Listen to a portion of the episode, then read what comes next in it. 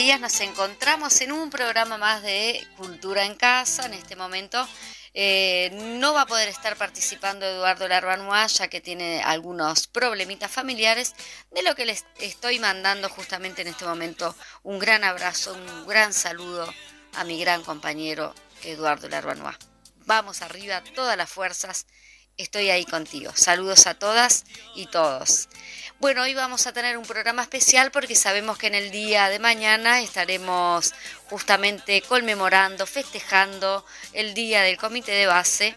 Para eso estamos justamente grabando este programa el día anterior, que sería hoy, 24 de agosto. Y tenemos un programa especial porque estuvimos cubriendo justamente una actividad que, ameritaba cubrirla.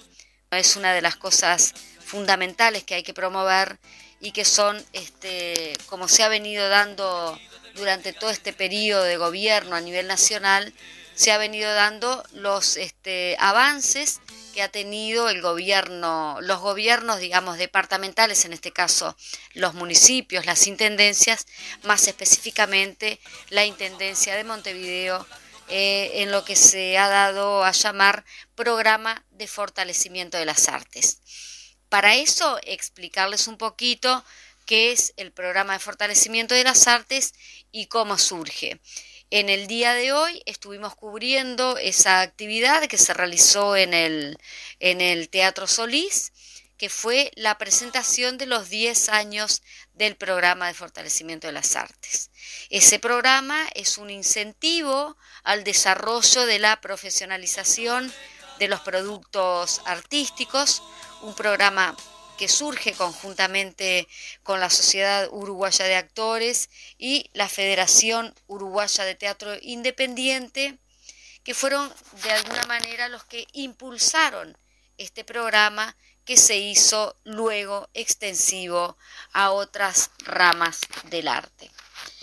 En ese sentido, el Departamento de Cultura de la Intendencia Municipal de Montevideo fue el primero en eh, apoyar la profesionalización del artista, eh, más específicamente la formalización de la ley 18384, que es la ley que ampara a los artistas y oficios fonéticos. Hoy a 10 años del el lanzamiento de ese programa de fortalecimiento de las artes, estamos teniendo mm, algunas entrevistas y estamos haciendo la, la, cobertura justamente desde el Teatro Solís. Como repetimos, ese programa tiene 10 años de, de formación y en este momento eh, tiene 1.350 artistas que fueron eh, presentados o que fueron favorecidos con ese programa, en 150 proyectos que se presentaron, 150 eh, proyectos que fueron aprobados, en, en 1.500 proyectos que fueron presentados.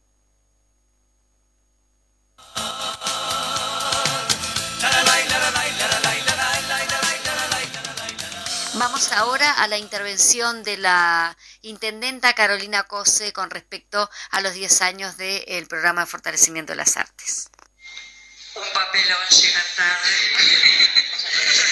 pero vengo de otro lado, sí, porque se cumplieron los 58 años de COFE y verdaderamente me parece importante estar ahí, pero no quería dejar de pasar y si pudiera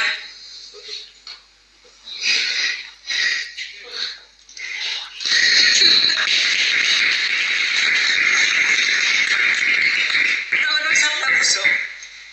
No es aplauso. El aplauso es todo para ustedes.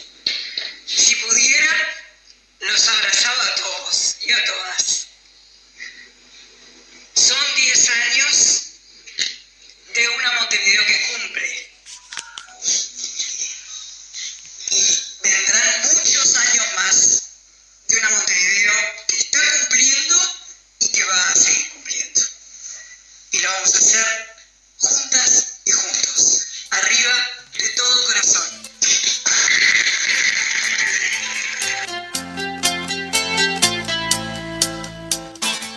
Continuando con la actividad en el marco de los 10 años del programa Fortalecimiento de las Artes, vamos a escuchar a continuación la oratoria eh, de José María Novo, secretario general del Sindicato Uruguayo de Actores, posterior a José María Novo, va a tener la intervención Washington Sassi, presidente de la Federación Uruguaya de Teatro Independiente. Nuestra Prostitución Fiesta, gracias a las autoridades que crearon el programa, tanto las autoridades municipales, Héctor, Ana, Gabriel, como las autoridades gremiales, que fueron muy importantes en toda esa redacción. Mautoni, creo que está, Lila García, Graciela Escudero, Washington Sassi, fueron los que fueron armando este programa que hoy conmemora estos 10 años. Y empieza el, año 11 en los avisos. Es el único programa que fue por competencia que profesionaliza, que busca la de las instituciones y busca incentivar la creación y haciéndolo, reconociéndolo como trabajo.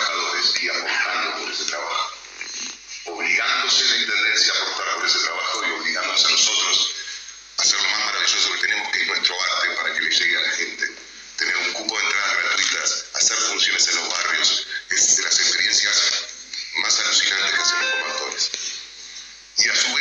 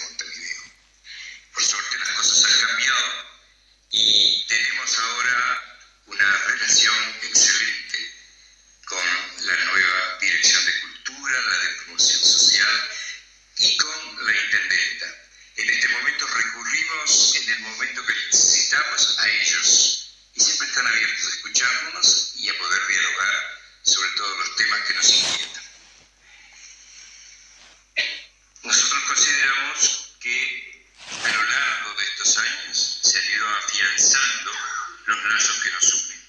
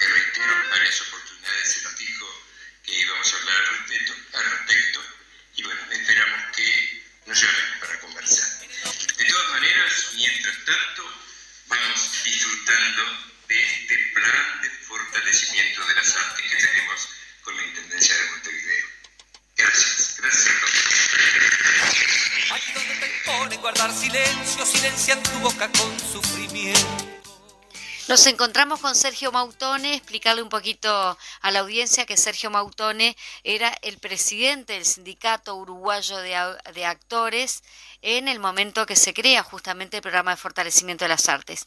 Buenos días, Sergio. Buen mediodía, es un gusto realmente estar nuevamente compartiendo este espacio. Aprovecho a saludarlos, a saludarlas, a saludarles, así como a toda la audiencia. Y en este contexto tan particular, porque estamos celebrando nada más y nada menos que 10 años del programa de fortalecimiento de las artes. Y este es un programa por el cual la Sociedad Uruguaya de Actores en su momento peleó particularmente por creer que en un programa de estas características no solamente conformábamos o consolidábamos fuentes de trabajo, no solamente dábamos oportunidades a los artistas, a los técnicos, sino por sobre todas las cosas también ayudábamos a la consolidación de audiencias, es decir, lográbamos que más montevideanos y más montevideanas tuvieran oportunidad de acceder al disfrute, al intercambio y al encuentro a través de la oferta teatral en principio. Y de ahí que nosotros en su momento presentáramos en el Consejo de Cultura, que por aquella época había convocado la intendenta de Montevideo en ejercicio, Ana Olivera, eh, nosotros presentamos un informe en el cual entendíamos que había que tomar algunas acciones para fortalecer precisamente al teatro, diseñando una política que permitiera sobre todo la accesibilidad a los más amplios sectores. Y de allí es que ese informe que dimos en llamar Programa de Fortalecimiento de Teatro y que se conformaba en tres pilares fundamentales, la producción espectacular, remunerada, el apoyo a las salas y la circulación de la oferta en todas las zonas del departamento, de allí que ese embrión que en principio parecía lejano de concretarse, terminara siendo de interés de las autoridades del momento, tuvo intervención directa en que esto fuera el en ese entonces director de cultura, Héctor Guido, y naturalmente la intendenta de Montevideo, Ana Olivera, quien se mostró especialmente preocupada y sensible por desarrollar el modelo, fue de esta manera que este embrión termina dando pie a la conformación de lo que después fue no el programa de fortalecimiento del teatro, que es por donde empezamos, sino el programa de fortalecimiento de las artes, que fue un encuentro de todas las expresiones artísticas a favor de la ciudadanía y convocándolos para el mayor disfrute, para la mayor calidad de vida, por ende para la profundización de la convivencia y de la democracia. Y este programa, que ya lleva 10 años, ha significado no solamente la posibilidad de que cientos de artistas, cientos de técnicos, en el caso del teatro, pero lo mismo sucedió en las demás disciplinas, hayan podido trabajar de su profesión, sino que además, a través de las distintas herramientas que se han ido acuñando, pensadas desde el cero, como por ejemplo un festival anual, ha posibilitado que no solamente la ciudad se apropiara de esta herramienta, sino que además esta realmente haya ido creciendo y consolidándose en el paso del tiempo. Habría muchísimo para hablar, habría un montón de anécdotas para referir, pero lo importante es que esto existe, está cumpliendo 10 años y es realmente un orgullo que esta Intendencia haya dado continuidad a esta política y que además haya sido sensible para comprometerse con el desarrollo de las artes en el departamento. En el pan prometido de los trigales, en el beso sediento de los amantes. Estamos con, con Héctor Guido, justamente finalizando aquí la actividad por los 10 años del programa Fortalecimiento de las Artes. Sabemos que sos protagonista, ¿no? Sos protagonista de actores, pero ahora estás eh, protagonizando justamente este programa. ¿Qué tenés para decir para Cultura en Casa? Ah, bueno, perfecto. Bueno, en primer lugar, muchas gracias por, por visitarnos. Sí, me sentí profundamente agradecido por este reconocimiento de un programa que comenzamos hace 10 años, que es resultado de la convocatoria de un espacio que se denomina el Consejo Departamental de Cultura. Es un espacio de participación de las organizaciones sociales y gremiales ahí estaban todas las artes. Eso fue especialmente, eh, me lo encomendó en aquel momento la intendenta Ana Olivera, generar ese espacio de, diálogo y de participación con la, bueno, podríamos decir en definitiva con la sociedad civil organizada en torno a, los temas artísticos. En base a eso el programa se fue organizando, eh, tuvo muchísimas derivaciones en estos 10 años, quizás lo más importante es que no solo hubo la voluntad política de, sacarlo como programa, sino también el esfuerzo financiero de, poder incluirlo en el presupuesto. Y es como se ha dicho acá un hito. Es el, en el caso específico del, del teatro del cual ahora estoy de este lado del mostrador, son los fondos más grandes y más importantes que tenemos. Pero no solo desde el punto de vista económico, sino también del reconocimiento social que implica que los actores, las actrices y todos los oficios conexos que implica las artes escénicas sean reconocidos como trabajadores. Eso fue muy importante porque la Intendencia en aquel entonces fue la primera, el primer organismo público en, el cumplimiento de la ley. Bueno, y luego el programa siguió ampliándose, eh, se llama justamente de las artes porque no solo atendió el teatro, nos reuníamos en forma permanente en ese Consejo Departamental de Cultura con la, gente del cine, del audiovisual, de los escritores, de las letras, eh, las artes plásticas, eh, de los músicos, en fin, te diría que todas las disciplinas. Y cada una fue atendida de acuerdo a nuestras posibilidades y luego de haber este, llegado a un diagnóstico que nada mejor que los propios protagonistas para llegar a ello. De eso se debe de esas conversaciones, aunque quizás uno no, no, lo sepa y está bueno recordarlo, se debe que la Cinemateca Uruguaya hoy cuente con tres salas eh, nuevas que son un espacio de la Intendencia que le ha cedido para esta emblemática institución que dependía justamente de esos espacios para su supervivencia. Bueno, de ahí seguimos con fondos para la música, se crearon fondos nuevos para la gente del cine, recuerdo un primer fondo de iniciación de rodaje en aquel entonces de 4 millones de pesos, eh, se implementó en el caso de las letras, eh, se retomó el premio Bonetti, eh, la Intendencia se hacía cargo también de la publicación de los premios, porque uno de los problemas que planteaban los escritores era no solo escribir, sino la dificultad de publicar, de ser distribuidos. Y bueno, eh, en fin, cuando hablamos de fortalecimiento de las artes hablamos mucho más allá del teatro. Hoy este evento fue organizado por FUTI y por SUA, que es, son los dos colectivos que sí organizan y, bueno, y articulan lo referente a, las artes principalmente eh, teatrales y por supuesto eh, que incluye los circenses, eh, bueno, también el área de títeres, que fue un área que también con la cual trabajamos mucho.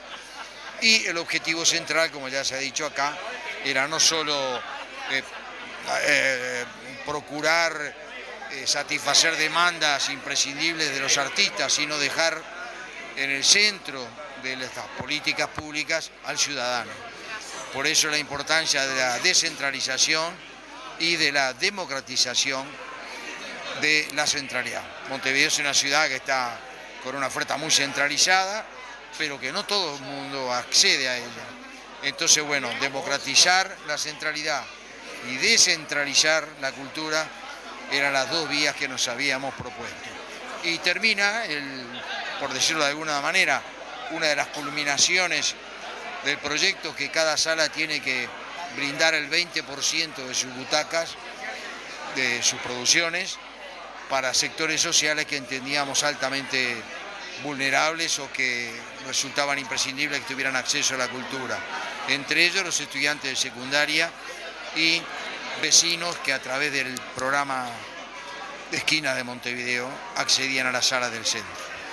Te dejamos disfrutar acá con, todos tus compañeros que están justamente festejando bueno, 10 años. muchas gracias, un agradecimiento enorme a la actual administración de la Intendencia, a la señora Intendenta actual Carolina Cose, a la dirección general de Cultura, a María Iniso Valdía, en fin, a todas las autoridades actuales y mi, bueno, mi más profundo reconocimiento a Ana Olivera y a, los compañeros de aquel entonces que nos permitieron poner en práctica esta idea. Sí, recordarles de repente a la audiencia cuál era tu, justamente cuál era tu, responsabilidad en, bueno, el Claro, eh, yo fui director general del Departamento de Cultura en el periodo de Ana Olivera, 2010-2015, que fue donde comenzamos a, inventar esta locura. Y bueno, hoy es una realidad y ojalá que siga creciendo y ya creo que está institucionalizada y que la gente no va a permitir que, este proyecto eh, no lo detenga nadie. Muchas gracias. Un placer.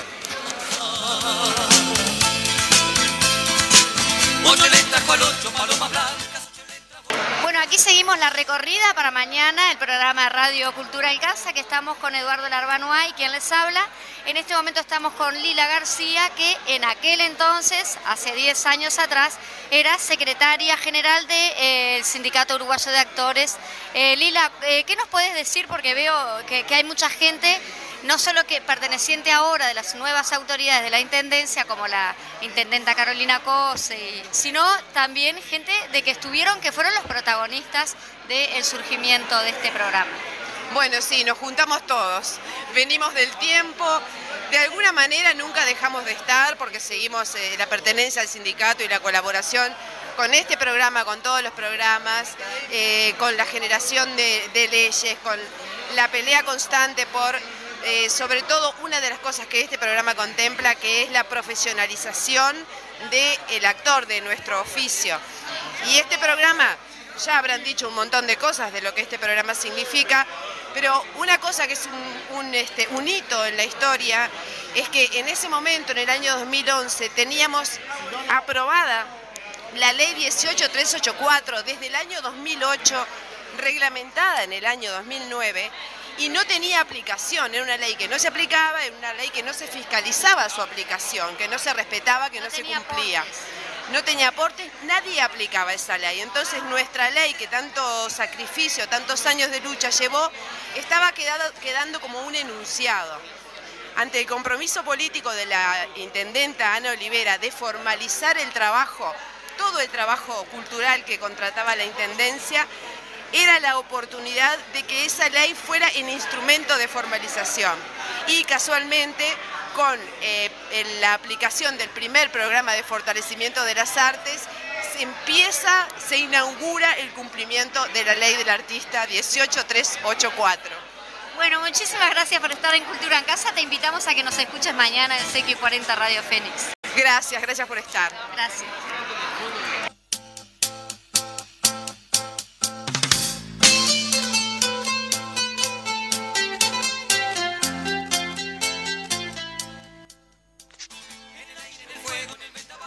Bueno, lamento dar la noticia de una pérdida. Este, lamentablemente, como en el día de ayer grabamos el programa Cultura en Casa, a la madrugada del día de hoy no, nos ha comunicado el compañero Eduardo Larbanois que ha fallecido su mamá. Le queremos mandar desde acá de la radio un gran abrazo a Eduardo y a la familia por la pérdida de su mamá, Aracelia Santa Marina González.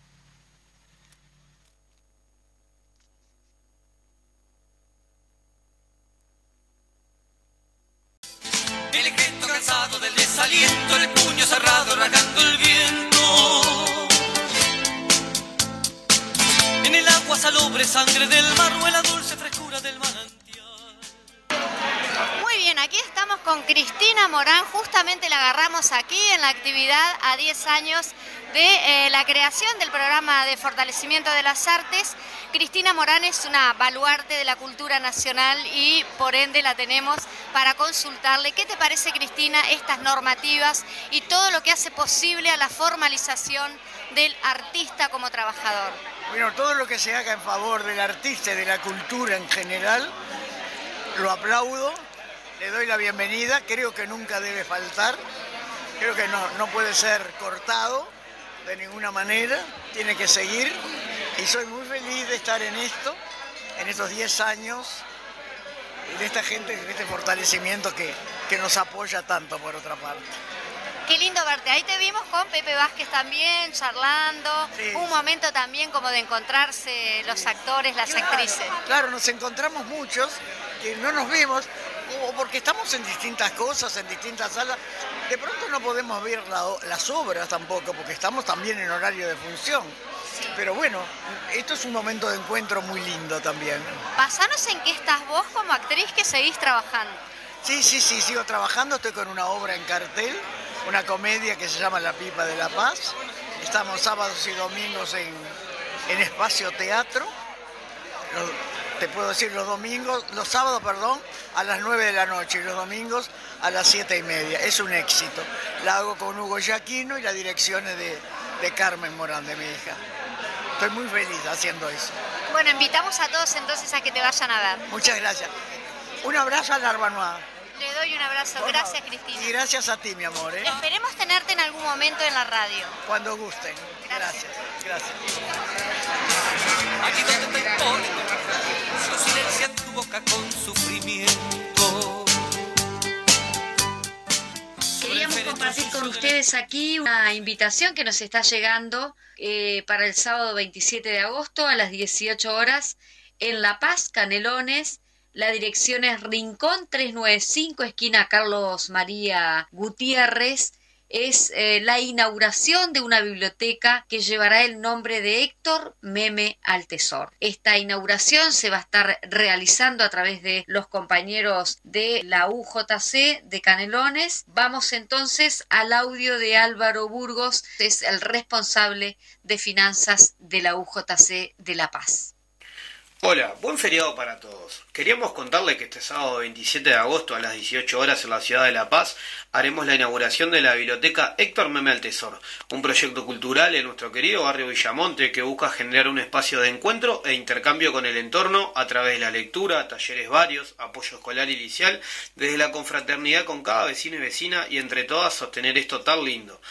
El nombre surge por nuestro querido compañero paseño, que marcó una huella en nuestro común popular, apoyando y practicando la solidaridad internacionalista que destaca a los uruguayos.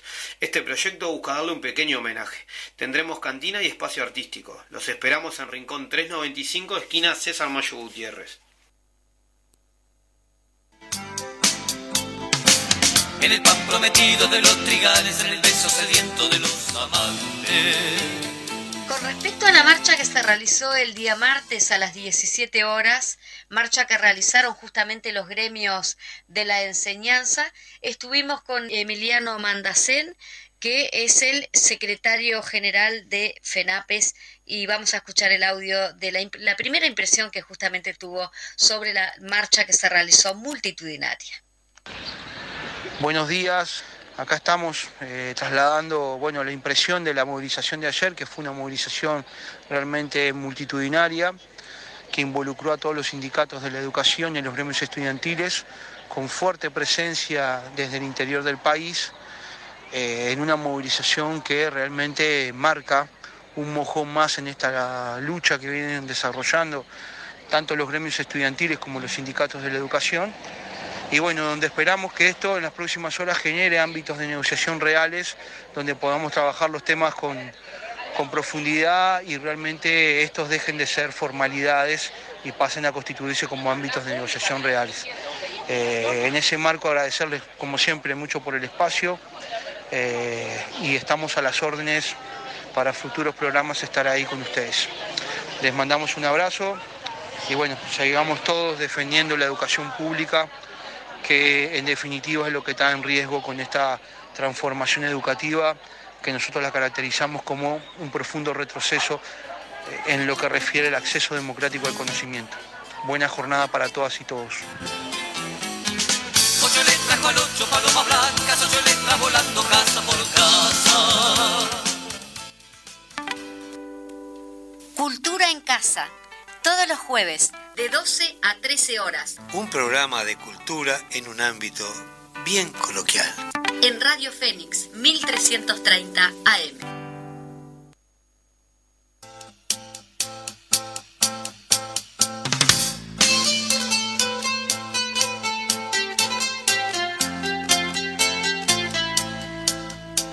En el aire, en el fuego, en el vendaval, en la lluvia que cae sobre la ciudad.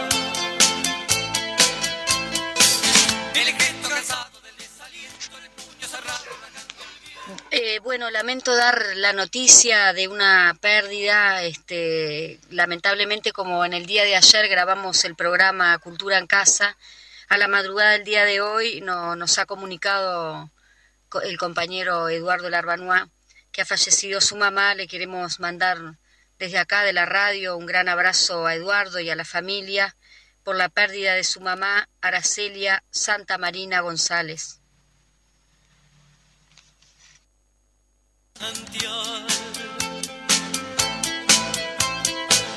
En el ómnibus lleno de rostros serios, en la risa campana de los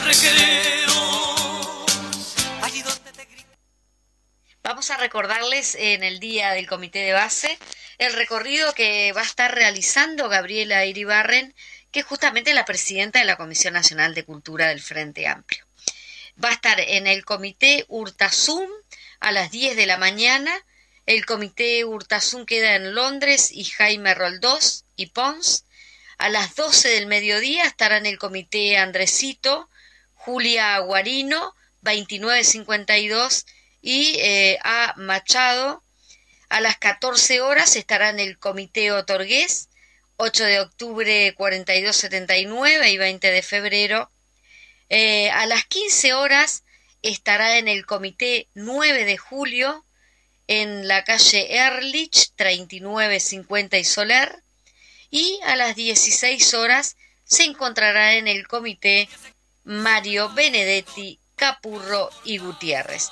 Estábamos justamente mencionando el recorrido de la presidenta de la Comisión de Cultura del Frente Amplio, Gabriela Iribarren. Ocho letras de guerra ocho letras de paz,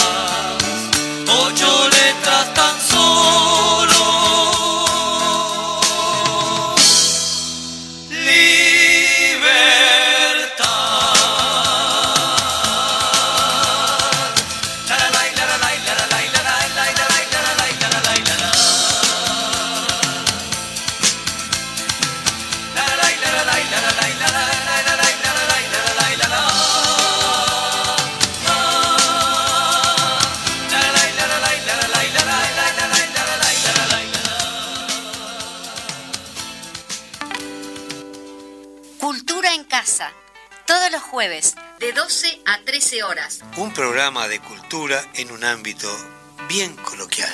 En Radio Fénix 1330 AM.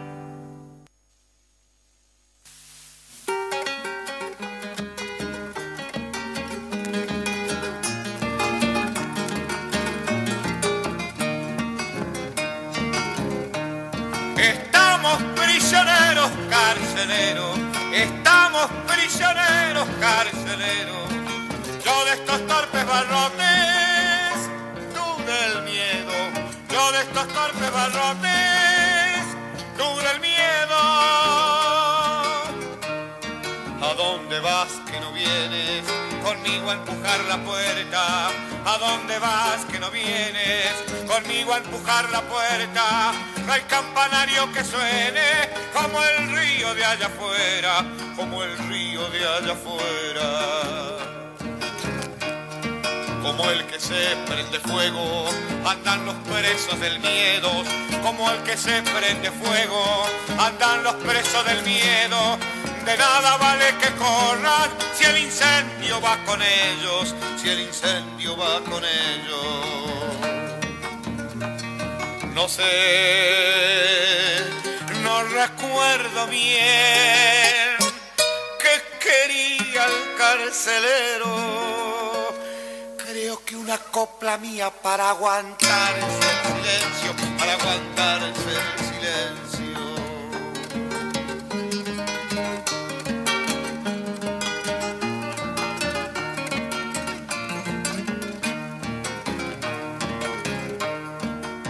le compre la suerte al dueño de los candados. No hay quien le compre la suerte al dueño de los candados. Murió con un ojo abierto y nadie pudo cerrarlo. Y nadie pudo cerrarlo.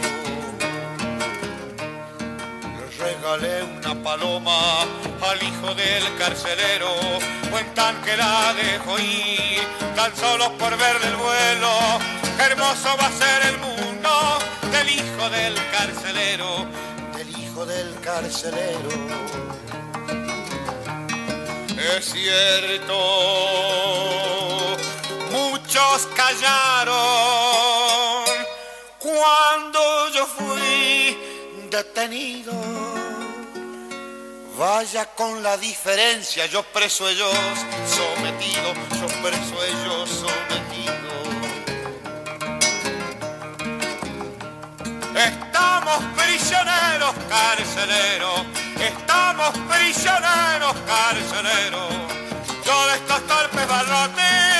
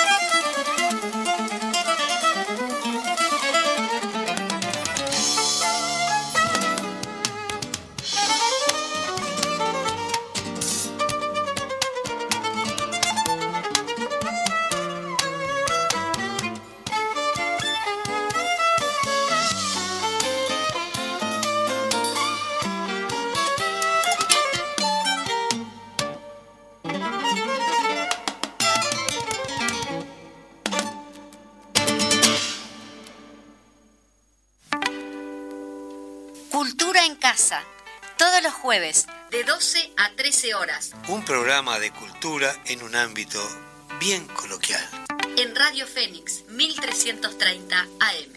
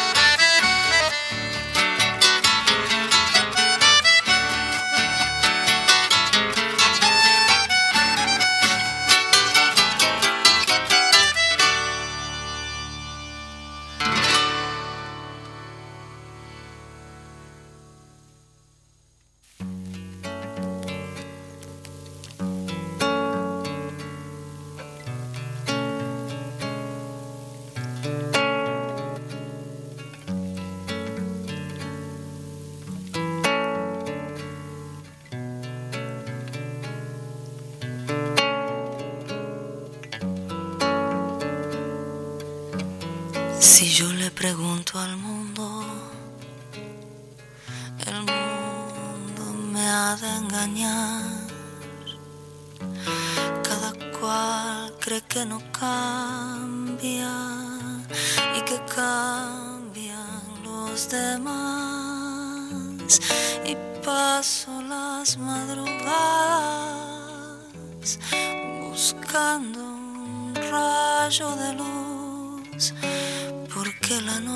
noche es tan larga.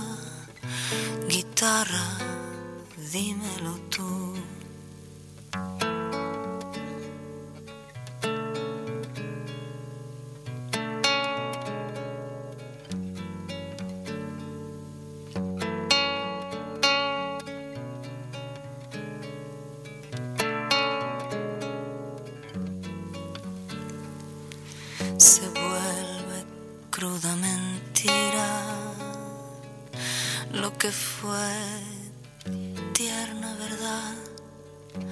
Si hasta la tierra fecunda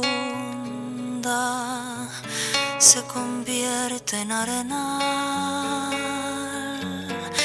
Y yo le pregunto al mundo y el mundo me ha de engañar. Cada cual cree que no cambia y que cambian los demás. Y paso las madrugadas buscando un rayo de luz. Porque la noche es tan larga guitarra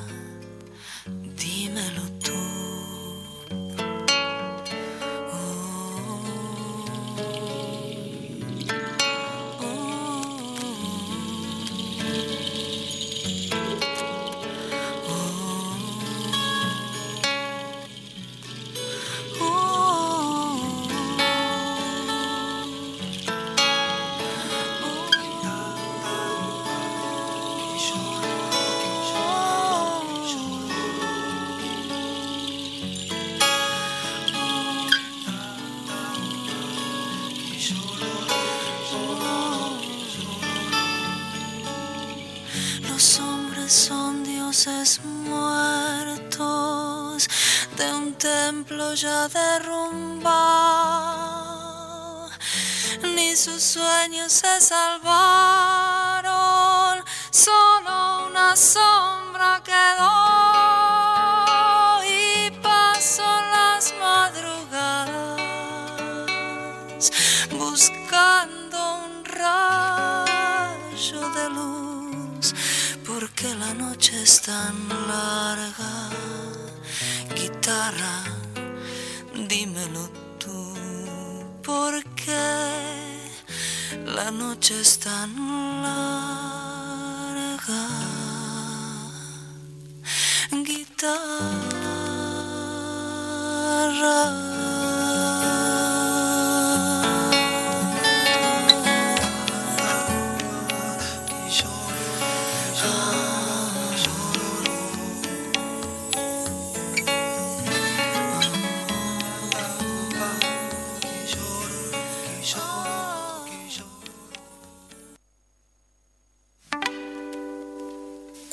En casa, todos los jueves de 12 a 12.30. En Radio Fénix CX40 1330 AM. Un programa de cultura en un ámbito bien coloquial. Los esperamos.